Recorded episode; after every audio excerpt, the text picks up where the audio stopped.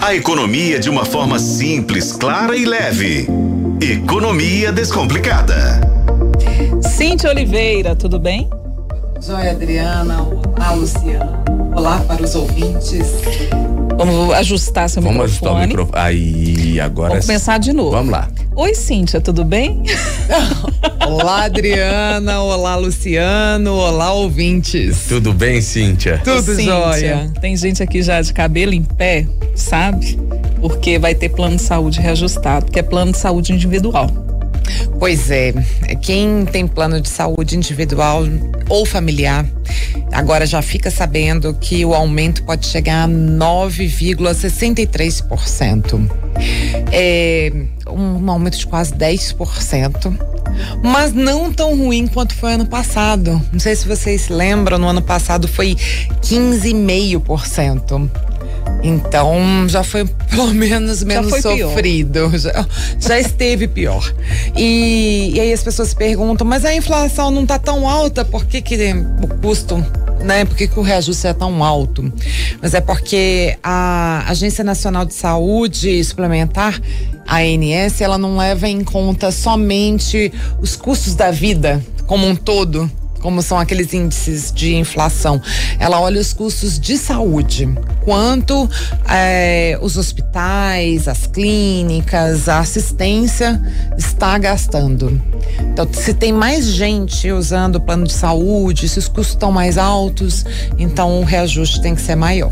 Agora é impressionante, né? Porque um, um reajuste de 9,63 vai pesar muito no bolso. Então, quem paga esse plano de saúde tá achando ruim, mas a Associação Brasileira de Plano de Saúde também tá achando ruim, porque esperava um aumento maior. Então desagradou todo mundo. Exatamente.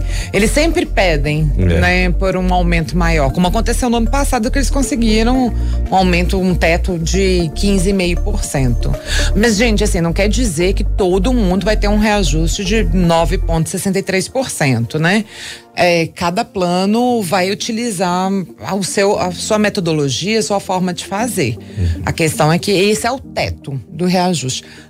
Pela experiência Vai todo mundo ah, reajustar vai, vai. Ah, agora, aí você me pergunta, e os coletivos? Aí, coletivo é outra história. Aí, para coletivo não tem teto. Normalmente, a- as empresas de planos de saúde, elas levam em conta isso. Assim, elas vão fazer alguma coisa em torno de 10% para os coletivos. Mas a, a, a Folha de São Paulo apurou que teve plano que reajustou em 60%. Nossa. Né?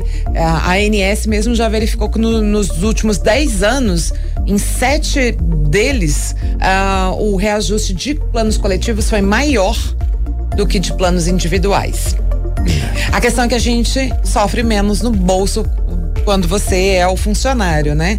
No plano coletivo, quem sofre mais é o empresário, né? Então são os empresários que têm que se unir para cobrar das- do- dos planos de saúde que o re- reajuste não seja tão grande. O ideal seria não reajustar, né, Cíntia? A gente tá, É. comentava aqui, né? O Diego mesmo, a gente comentava aqui no intervalo antes de você chegar, é, sobre a necessidade de não aumentar. Por que, que tem que aumentar, né? Tem que aumentar porque É. os custos aumentam, né, gente? A gente, é, especialmente ao longo da pandemia, a gente foi reportando sobre como tudo ficou mais caro. Então, assim, é, desde máscara hospitalar, desde luva de látex, seringa, é, todos os medicamentos.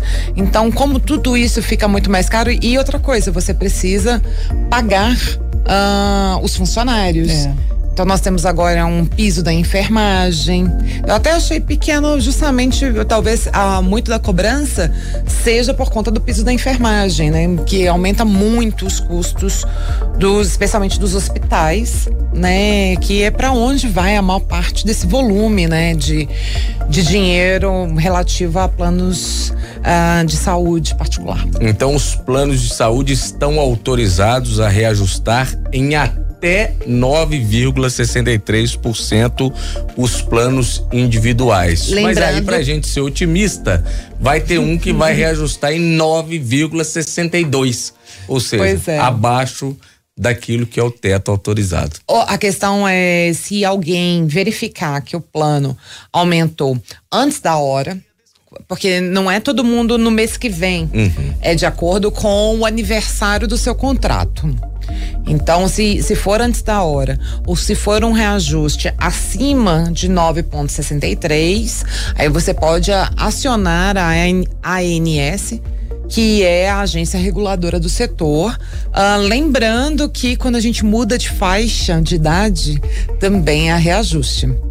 Então, se você está com 28 anos, com 38, com 48, vai fazer aniversário esse ano, pode saber que você vai, vai passar por um outro reajuste, além desses 9,63%. É. Cíntia Oliveira, editora de Junta de Atualidades de Economia. Obrigada, Cíntia. Obrigada, gente. Até a próxima. Até a próxima, Até. Cíntia. Valeu.